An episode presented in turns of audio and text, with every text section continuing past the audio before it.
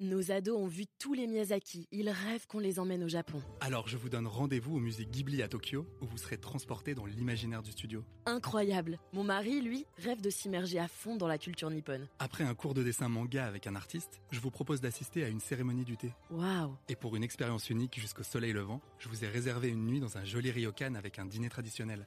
Je nous y vois déjà. Avec Marco Vasco, ne rêvez plus, vivez votre voyage l'esprit libre. Au rendez-vous sur marcovasco.fr pour imaginer votre prochain voyage sur mesure. Figaro Radio. Le Buzz TV. Nicolas Voller et Cécile Brelot. Figaro Radio. Bonjour à toutes et à tous et bienvenue dans le Buzz TV de TV Magazine. Je suis ravi de vous accueillir pour ce nouveau Buzz TV de cette nouvelle semaine avec, vous allez voir dans ce studio aujourd'hui, une comédienne qui va vous toucher, qui va vous faire rire, qui va vous faire réfléchir, qui va vous émouvoir. Bref, vous allez passer par toute la palette des sentiments humains avec elle, révélée aussi bien à la télévision, vous avez pu la voir dans des séries comme Plus belle la vie, Joséphine, Magellan, Coup de foudre à Bora Bora, et pareil au cinéma, Hippocrate, l'ascension comme des rois, et même dans ce film de Danny Boone au nom de volcan imprononçable. Si nous rend visite aujourd'hui, c'est pour parler d'une mini-série en six épisodes qui devrait plaire à un large public, tant son message, on va le voir, est universel. Bonjour Tiffaine Davio, merci d'être avec nous. Bonjour. On est ravis de, de vous avoir. TF1 diffuse les deux premiers épisodes des Randonneuses. Euh, vous y jouez l'un des personnages principaux, Morgane. Vous allez tenter l'ascension du dôme de la Lose avec cinq autres euh, femmes. Un défi qui cache également un secret, on va le découvrir dans quelques instants. Mais juste avant qu'on entre dans le vif du sujet, Tiffaine, moi j'avais une question qui me brûlait les lèvres, c'est comment s'est passé le tournage en montagne? Est-ce que vous avez vraiment gravi 3600 mètres? Est-ce que c'était aussi épuisant qu'on le dit? Heureusement non. Euh, Pour nous six, hein, je parle, je pense, euh, je parle vraiment. Vous avez tourné dans les Alpes quand même. hein? On a tourné dans les Alpes. Euh, on est monté, on est monté jusqu'à 3006. C'est très haut, Ouais. il fait très froid, même en mai. Et, euh, et c'est très difficile de respirer tout. C'est quand même euh, physiquement assez intense. Mais c'est vrai que concrètement, nous, on faisait peut-être, aller maximum, parfois peut-être un kilomètre. Et on refaisait un petit kilomètre, mais ça dépassait pas ça. Mais globalement, on était plus sur du 10 mètres. hein, D'accord. refaire. Après, à refaire du foin, on Mais au bout d'un, bah, c'est épuisant au bout d'un moment. Vous aviez une petite expérience de la montagne ou pas spécialement? Alors moi pas du tout, je suis vraiment une fille de la mer. J'étais là De genre la trois plage, mois de la d'été, quoi en montagne? Mais en fait j'étais hyper contente. D'abord il y avait la canicule partout en France, euh, sauf chez nous. Donc ça on avait Ouais. plutôt un, un été frais, ce qui était vraiment pas désagréable. Euh, mais non, je suis pas tellement une fille de la montagne et surtout l'été. Et j'ai vraiment apprécié parce que là, on était vraiment en Haute-Maurienne, on était en, en Savoie, donc on a commencé par la Grave d'abord. Et on a vraiment voyagé euh, dans, dans plein de, de stations, du coup. euh, et puis c'est drôle de voir les stations de ski l'été. Ça donne très envie après de se dire, tiens, j'en viendrai bien dans cette Ouais, ouais, ça n'a rien à voir. hein. L'été, on est d'accord. Exactement. Mais c'est très très beau. C'était très agréable. Bon, en tout cas, ça se voit pas. hein, Vous êtes une enfant de la mer. Dans la, dans la fiction, ça preuve effectivement que c'est très bien joué. On va poursuivre l'entretien dans quelques instants sur Figaro Live et parler de cette fiction exceptionnelle, de cette incroyable série. On parlera aussi de vos projets, de télé, de cinéma. Ce sera après les news médias de Cécile Brelot. Ça va, Cécile? Bonjour Nicolas, bonjour Stéphane. On commence ces news médias avec le geste du week-end, celui de Lazarin. C'était notre représentante française à l'Eurovision. C'est pas passé très inaperçu. Non, euh, samedi soir, la québécoise représentante de la France a encore fait jaser. À l'annonce de son score qui l'a placée à la 16e place sur 26 pays, la chanteuse n'a pas caché sa déception. Un geste furtif mais notamment remarqué qui s'apparente à un doigt d'honneur. Lazara s'est exprimée à ce sujet en expliquant ce geste. Je cite Ce n'était ni une insulte ni du mépris et en aucun cas un doigt d'honneur. C'est un geste chez moi qui exprime la déception, qui veut dire whatever en anglais. Euh, alors donc aucune volonté de choquer ni de provoquer. Ce mouvement est issu apparemment de l'arabe et ça s'appelle intose, qui peut se traduire par l'indifférence. Euh, il se distingue du doigt d'honneur par l'ouverture des paumes euh, à la main levée. D'accord. Bon, quelle que soit la façon, à partir du moment où on lève le majeur, ça s'appelle un, un doigt d'honneur. Vous avez suivi l'Eurovision, vous regardez ce genre de choses ou? Pas du tout. pas du non, tout non. Totalement réfractaire à Ou, euh, ça Pas réfractaire, Ça vous mais intéresse pas spécialement pas hein? de dingue, non. non. Alors, ça a pris beaucoup d'ampleur, effectivement, avec les réseaux sociaux. hein, vous savez comment Oui. c'est aujourd'hui. Vous, vous y êtes euh, très présente, Tiffaine, ou pas du tout? Vous faites le minimum, on va dire le service minimum ou... Je, fais, je crois que je fais le minimum, ouais. Ouais. Non, j'y suis parce que maintenant c'est un peu. Enfin, obligatoire, non, même pas en fait. On fait bien, bien ce qu'on veut Bien et, et bien heureusement. Faites Mais, lesquels euh, Instagram, Twitter, Facebook J'ai arrêté Facebook, j'ai bien compris que maintenant c'était vraiment les vieilles personnes sur Ouais, Facebook. c'est les darons, ouais, c'est vrai.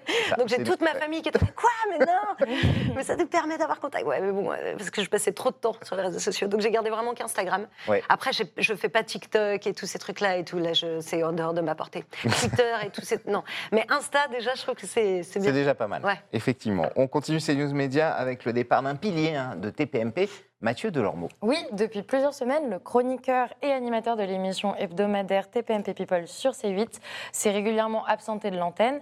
Vendredi, euh, Mathieu Delormeau a annoncé son départ des deux émissions. Je cite Après sept années d'antenne, j'ai décidé de quitter définitivement TPMP et TPMP People. Un départ dû officiellement à l'emploi du temps professionnel euh. Éreintant, pardon, de Mathieu Delormeau. Il est producteur, effectivement, de, Oui. de beaucoup d'émissions. Oui. Euh, et officieusement, le chroniqueur aurait eu une vive altercation avec Cyril Hanouna quelques jours auparavant l'annonce de son départ. Pour le remplacer, Bernard Montiel a été choisi à la tête de TPMP People. On n'en sait plus sur euh, l'altercation avec Cyril Hanouna ou non? On n'a pas d'infos encore? On aimerait bien savoir ce qui s'est passé. Euh, je sais, vous m'avez dit juste en antenne, je regarde jamais à télé. euh, chez moi, j'ai juste un projecteur.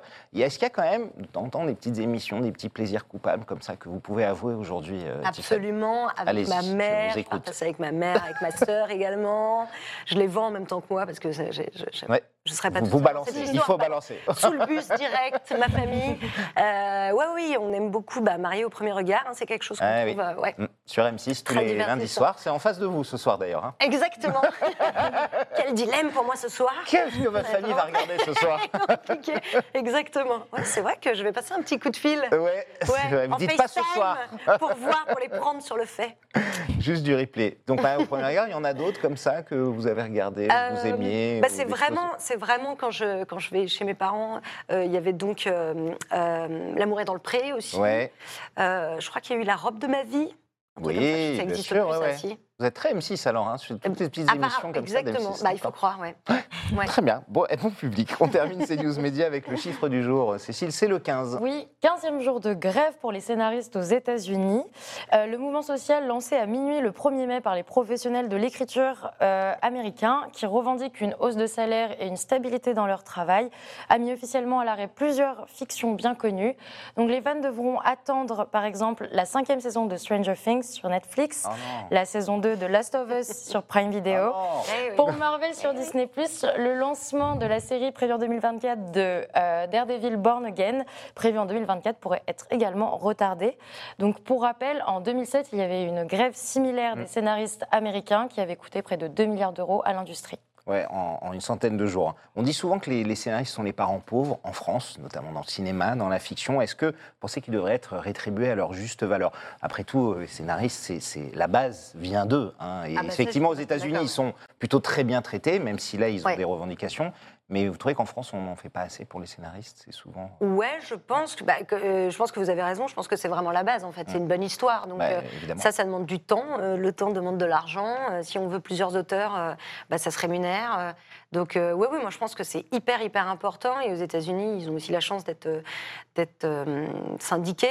Et, Oui, ils sont organisés en guildes, effectivement. Exactement, très, et c'est vrai que surtout là avec les intelligences artificielles, enfin tout ce qui se passe et tout, ouais, c'est assez important. Enfin, c'est- c'est même fondamental en fait. Ouais, un, un scénariste qui écrit l'histoire d'un scénario d'un film devrait gagner autant qu'un réalisateur qui le réalise, c'est ça J'imagine? Alors moi, je me rends pas compte euh, en tant qu'actrice Ouais, des rémunérations c'est- ouais. et de. Je, je- je crois que quand on est créateur, enfin ça dépend sur euh, sur quelle plateforme ou, Oui, ou chaîne. Mais je crois que parfois on peut être euh, plutôt euh, très bien rémunéré. Mais euh, oui, oui, en tout cas, je pense que c'est un, c'est un travail très, très difficile, euh, beaucoup quand même dans la frustration et dans la. c'est je veux dire, il y a vraiment quelque chose à perte. euh, euh, on travaille, on ne sait jamais si les choses euh, vont être financées ou pas. Ouais. Ça s'étire sur des années. Des... Surtout donc, au euh, cinéma, qui est encore plus long que la télé Exactement. et le reste. Donc pour cinq projets écrits, il y en a peut-être un qui va partir et tout. Donc ça, je pense que oui, il faut, il faut absolument le rémunérer, le prendre en compte. ouais. Les randonneuses, c'est le nom de la mini-série en six épisodes qui démarre sur TF1 en prime time. Il y aura deux épisodes. À vos côtés, Tiffen Morceau, un casting extraordinaire. hein. Je vais citer Clémentine Célarier, Camille Chamou, Alix Poisson, Claire Beaurotrin, euh, Joséphine Demeaux. Il y a aussi des garçons. hein. Il y a Lucien Jean-Baptiste, Jérémy Creudeville, euh, Baptiste euh, Le Caplin, euh, Elsa Linguini, beaucoup évidemment. Euh, mais ces six femmes auxquelles l'intrigue se, se ressente, vont gravir le dôme de la Lose, les 3600 mètres, qui est une, aventure physique assez extrême, mais aussi et surtout, évidemment, une aventure humaine, notamment quand on apprend que ces femmes sont atteintes d'un cancer. Quelle a été votre première réaction quand vous avez découvert cette histoire, ce scénario Euh, moi, j'ai eu un peu peur au départ. Je me suis dit, allez, ok, on s'attaque au cancer parce que c'est des sujets euh, touchy. Ouais. Vous avez peur de quoi Du pathos un peu J'avais peur du ouais, pathos, j'avais peur que qu'on en parle sans en parler, qu'il y ait un truc un peu, euh, on met un mouchoir dessus, un peu d'une pudeur mal placée ou quelque chose comme ça. Euh, et, on- et puis c'est un sujet qui me touche en tant que femme, et puis parce que j'ai j'ai connu des gens qui qui ont eu ce cancer. Euh, je pense que voilà, Dans votre entourage de- voilà, on a tous euh, quelqu'un malheureusement de près, de, de loin. Donc je trouvais ça hyper important. Je crois que j'avais conscience en tout cas de l'importance euh, de, de- du sujet et de, co- et de comment le traiter. Et donc j'y suis un peu allée comme ça et tout. Et en fait j'ai été tout de suite euh, euh, très heureuse et, et même très épatée du, du scénario parce que en fait euh, c'est très drôle. Il y a beaucoup de fraîcheur. C'est très très solaire. C'est vraiment on parle de la maladie, euh, mais on en parle d'abord un peu crûment. Enfin je veux dire on va avoir des, des crânes rasés, on va avoir des, des cicatrices de sein, etc. Machin. Ça y va franco et en même temps à côté c'est fun. Ça, il y a beaucoup d'ironie. On prend de la distance. ce qui est la vie quoi. On parle pas que de la maladie, on parle de la, de la vie. Avec euh, cette maladie aussi, et de l'espoir, et de... Et il y a une vraie sororité aussi, j'aimais beaucoup, moi, qui est comme ça, six femmes euh, en premier rôle, euh, en prime time, qui parlent aussi d'un sujet très féminin, le cancer Ça du vous sein, parle, ça, la sororité C'était important d'avoir ça ouais. ah ouais, à Mm. fond, c'est, c'est- on, on a, besoin de, on a besoin de ça en ce moment. C'est vrai que vous parliez de MeToo tout à l'heure. Oui. Euh, et, et- et on a besoin, ouais, je pense, d'avoir d'histoires de femmes portées par des femmes. Là, en l'occurrence, des femmes fortes, mais pas que, avec toute leur fragilité aussi. Et de, ouais, de mettre ça en, avant avec euh, six générations comme ça différentes. C'est pas si courant, donc euh, c'est chouette. Bravo à TF1. Pourtant, vous avez aussi confié à, à une de nos consoeurs que euh, on traitait beaucoup des femmes dans la fiction, on les glamourisait. Ouais. Et pourtant, vous dites que dans les randonneuses, vous trouvez qu'il y a quand même une touche de glamour. Euh, Où est-ce que vous la trouvez? euh, Il y a une touche. J'ai dit qu'il y avait une touche de glamour? Ah, Non, je dis Vous l'avez dit.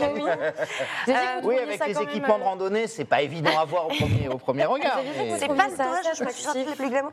Euh, Qu'on avait envie de voir ces femmes. bah, après, moi, je crois que je crois que le je crois que le, le- le- la montagne aussi, qui est vraiment un, comme presque un personnage à part entière, en fait, Ouais. c'est quand même Quand on le voit, effectivement, c'est. Enfin, il y a un truc ouais. où c'est pas pareil de, de- de- d'avoir euh, six femmes atteintes du cancer euh, dans une cave, je sais pas, enfin à Franprix.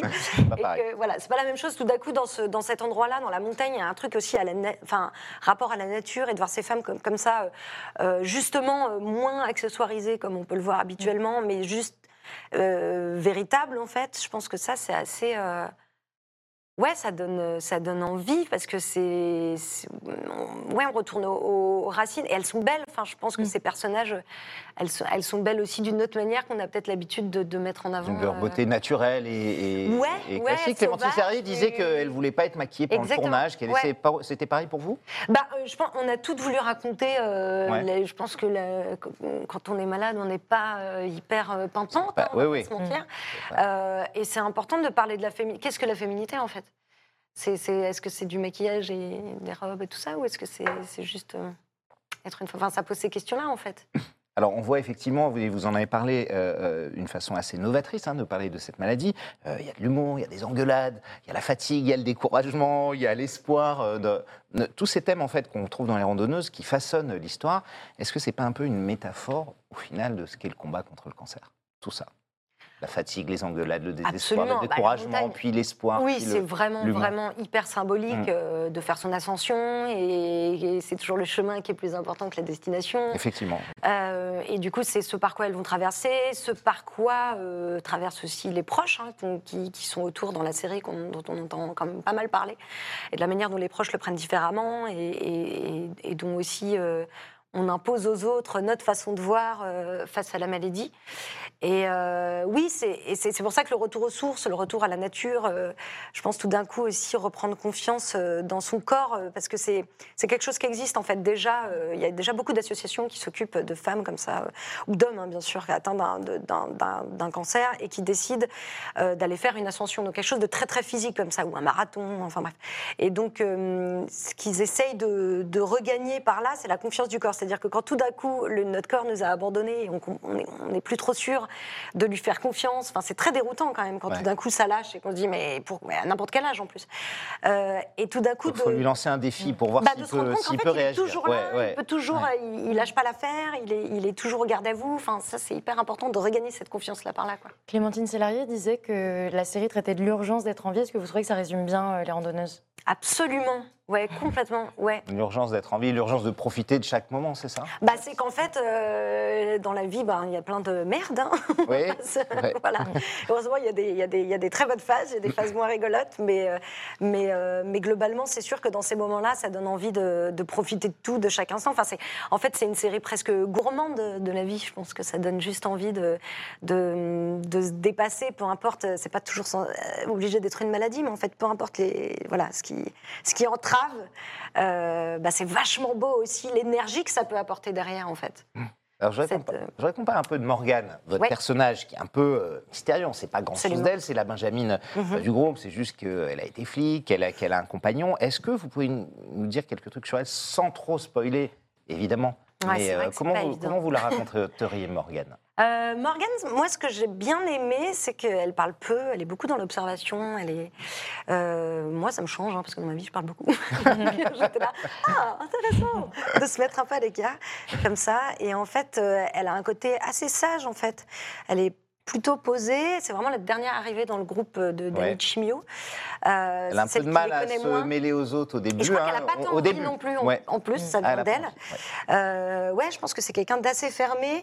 Et je crois qu'elle a un gros, gros sac à dos euh, qu'elle porte, euh, qui est son grand secret. Elle a même plusieurs secrets. Euh, donc c'est. Qu'on découvrira dans la série. Qu'on découvrira Ah, au fur et à mesure, Super. évidemment, évidemment, heureusement. Mais du coup, elle a ce truc en plus qui fait qu'on se dit, ouais, elle est là, mais sans trop être là, mais parce qu'elle a sacrément à, à- à décharger euh, pendant l'ascension. Mais alors, comment vous avez préparé ce rôle, tant sur le plan euh, personnel, quand vous dites que vous êtes bavarde dans la vie et que vous êtes plus observatrice, et aussi sur le plan physique? Bah, je parlais beaucoup entre les prises. Ouais. pour vous vous saouler Bah, bien sûr. Et après, il faut, voilà. Il faut un peu se libérer. Exactement, c'est important. Euh, mais c'était c'était même assez chouette pour moi aussi d'avoir. En fait, comme on s'est toutes très très bien entendues et que ça, ça- ça parle vraiment de sororité, ce qui était assez agréable, c'était d'être dans l'écoute les unes pour les autres. Et l'écoute, elle était aussi importante euh, parce qu'on passe toutes euh, euh, les six actrices par des, par des moments de jeu. Voilà, il y a beaucoup de comédie, mais il y a aussi des moments plus intenses. Et ce qui était très chouette, c'était d'avoir comme un, un petit matelas comme ça, très confortable. On était vraiment en sécurité à la maison avec les, les cinq autres filles. À chaque fois qu'il y en avait une qui devait donner quelque chose qui était là, c'est vachement beau, ça. C'est comme de l'escalade, quoi. Il y a Bien vraiment la, la nana qui. En fait, qui se Exactement. Exactement. Ouais. Et donc il y avait vraiment ce truc-là, et c'était beau de porter les, les copines et de les regarder faire, de les regarder travailler aussi. Donc ça, c'était très chouette parce que c'est vraiment euh, des- que des super actrices, donc des super partenaires. Et après, physiquement, je me suis pas du tout préparée, et c'est vrai que. Euh, J'ai eu un Covid un peu intense euh, juste avant le début du tournage qui a vraiment duré trois mois. Ah oui. Des problèmes euh, respiratoires, des problèmes cardiaques. et je me disais, oh là là, est-ce que c'est vraiment Aller la super bonne ah ouais. idée d'aller trois mois au fond de la montagne et tout Et en fait, je pense qu'au contraire, ça m'a ça m'a fait du bien. Mais j'avoue, je suis pas partie avec une grande forme physique, non. Ouais. Et pour rebondir sur la question de Cécile, sur votre préparation notamment physique, la préparation euh, émotionnelle, euh, aborder euh, le cancer, euh, vous avez discuté avec des gens, vous avez vous-même côtoyé des gens, vous, vous en avez eu dans votre entourage Moi, des j'en ai eu euh, ouais. pas mal euh, dans mon entourage, donc ça me, j'étais très Vous savez heureuse. déjà de euh, quoi vous parlez. ouais. Ouais. Mm. Et j'étais très heureuse de pouvoir en discuter, notamment que moi j'ai perdu quelqu'un de très proche euh, qui avait le cancer du sein. Et c'est vrai que ouais, c'est c'est chouette de se dire. euh, euh, souvent on choisit un personnage ou un projet parce que l'histoire nous plaît, parce qu'on va pouvoir jouer des trucs, parce que tout ça, etc. Mais là, ce qui est beau, et c'est vrai que ce qui est beau dans les randonneuses, c'est qu'il y a vraiment ce petit supplément d'âme. euh, Tout d'un coup, on se dit, on fait quelque chose aussi d'un peu important dont on parle trop peu. Euh, c'est un peu un angle mort, euh, ces trucs-là, et de le faire de cette jolie manière. euh, Ouais, ça donne un petit truc en plus d'avoir la sensation de faire quelque chose d'un peu, d'un peu important. Je pense que c'est pour ça qu'on fait ce métier aussi. Est-ce que ça vous. Votre, on voit que tous vos personnages sont des femmes très différentes, qui viennent pas forcément du même milieu social. Euh, Est-ce qu'on voit du coup que cette maladie réunit tout le monde, euh, peu importe euh, ses Ah ouais, origines et ses pensées? Ouais, malheureusement, on est tous égaux face, à- face au cancer. Ouais, je crois que ça, il n'y a pas de. Ce que dit Clémentine. Serret dans la bande-annonce, hein, elle dit on Mm. est des copines de chimio. En Ouais. fait. Voilà. Comment Ouais, vous ouais. connaissez, c'est ça, parce que vous n'avez pas grand, grand chose en commun. à Non, ouais, c'est vraiment la maladie, comment rencontrer des gens euh, autour de, de quelque chose d'un peu étonnant et comment aussi ça. ça je, je pense qu'on. Du moment qu'on ne vit pas ça, on peut, on peut pas savoir. Voilà, c'est comme Ouais. plein de choses dans la vie. Donc c'est sûr que de pouvoir en parler avec des gens qui partagent la même chose, c'est un peu fondamental, quoi. Alors, vous avez tourné dans beaucoup de séries, je l'ai dit en préambule, y compris des web-séries, y compris pour des plateformes de streaming euh, comme Ouais. Netflix. hein. il y a eu Detox l'an dernier. Ouais, Vous avez fait avec. Manon Azem sur, euh, sur Netflix. Ouais. Aujourd'hui, en 2023, on est une comédienne comme vous. On regarde autant les projets des plateformes que des chaînes euh, classiques, j'allais dire. C'est aussi, Ouais. euh, aussi important. Ah ouais, moi j'aime Ouais. tout. Mais après, euh, moi j'ai pas de problème avec la crèmerie et je me dis, euh, euh, c'est vraiment le projet en fait, c'est vraiment l'histoire. Quel que soit le support, en fait, c'est ouais, pas- exactement. Et, et quel que soit le support, le genre, euh, c'est juste, je me dis, ah cool, ça, ça me plaît, j'ai envie d'y aller quoi. Oui, vous voyez pas de différence dans la qualité du scénario, par exemple? Non, je pense que non, je pense qu'en fait. euh, pour pas les plateformes ou, Ouais. ou France Télé ou M6 ou TF1, etc. Je pense que parfois ils font des trucs pas top et je pense que parfois ils font des trucs euh, sublimes et, et c'est comme tout en fait, c'est normal, la qualité peut pas être tout le temps. Et puis ça, ça n'est que mon avis à moi sur des sujets très subjectifs en plus.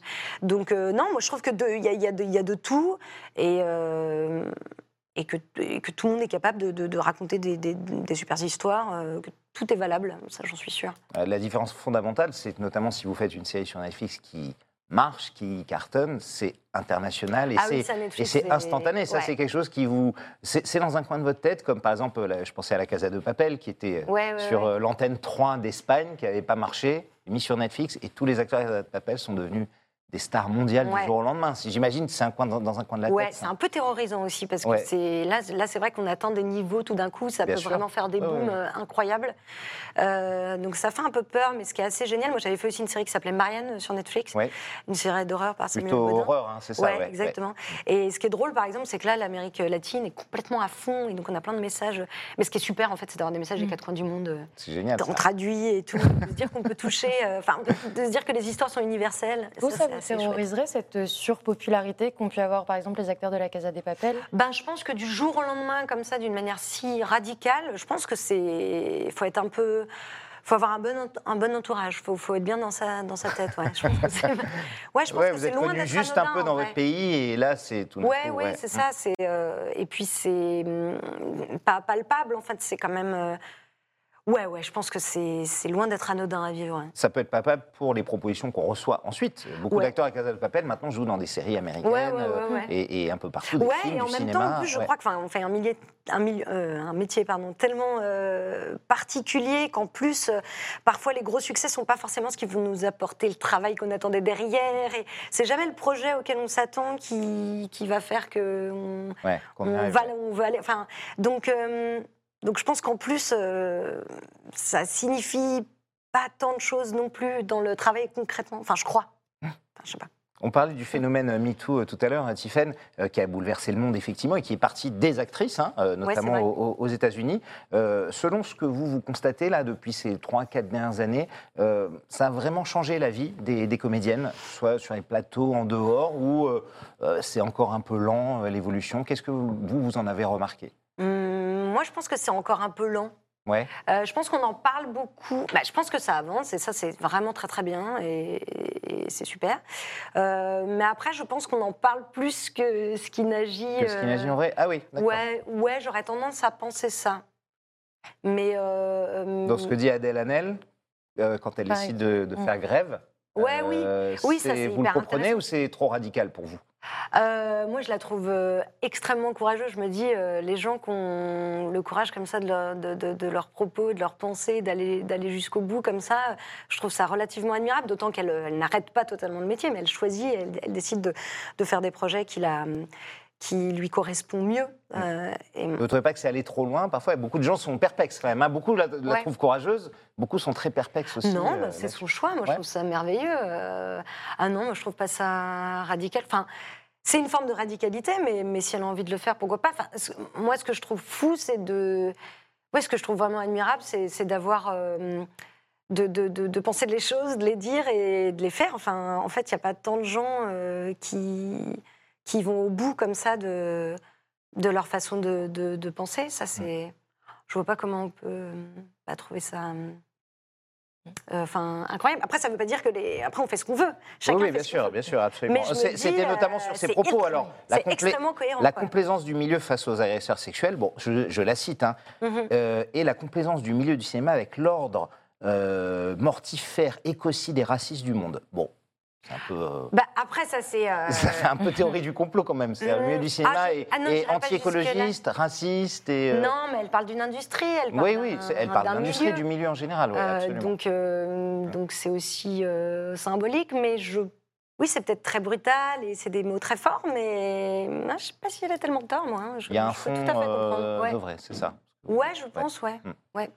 Euh, pour rebondir maintenant sur, euh, par exemple, vos autres projets, est-ce que là, vous allez tourner pour des films, pour d'autres séries euh Euh, là, moi, j'attends des, des- des réponses. Alors, du coup, je peux rien dire. J'aurais adoré avoir Ah une non, réponse mais on veut des scoops, nous. euh, on est déçus. Donc, euh, non, je peux pas vous dire grand-chose. Euh, par contre, je sais qu'il y avait le... Cinéma, série. Il y a le film de, de PEF euh, sur Jeff Pennacklock euh, qu'on a tourné il y a un bout de temps. Ah oui, On parlait tout à l'heure des, des, séries qu'on attendait. qui mettent du temps et celui-là normalement pour Noël. Donc euh, Cinéma ou télé, ça? C'est cinéma, ouais. Cinéma, d'accord. Ouais. Ok, pour le reste, vous pouvez rien dire. Non, voilà, exactement. Très bien. Merci en tout cas, Tiffaine Davio, d'être venue nous voir. On vous retrouve sur TF1 dans Les Randonneuses. Ne ratez pas cette série, hein, je le dis et je le redis. C'est une mini-série exceptionnelle hein, de, de finesse, euh, de drôlerie et d'émotion. Ne la ratez pas. Et si c'est le cas, si vous regardez autre chose, il y a les replays. Merci en tout cas, Tiffaine, d'être venue nous voir. Merci beaucoup. Excellente journée à toutes et à tous. Merci de votre fidélité.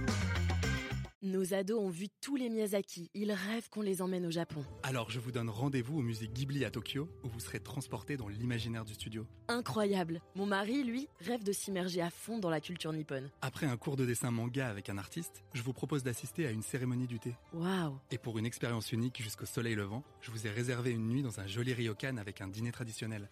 Je nous y vois déjà. Avec Marco Vasco, ne rêvez plus, vivez votre voyage l'esprit libre. Au rendez-vous sur marcovasco.fr pour imaginer votre prochain voyage sur mesure.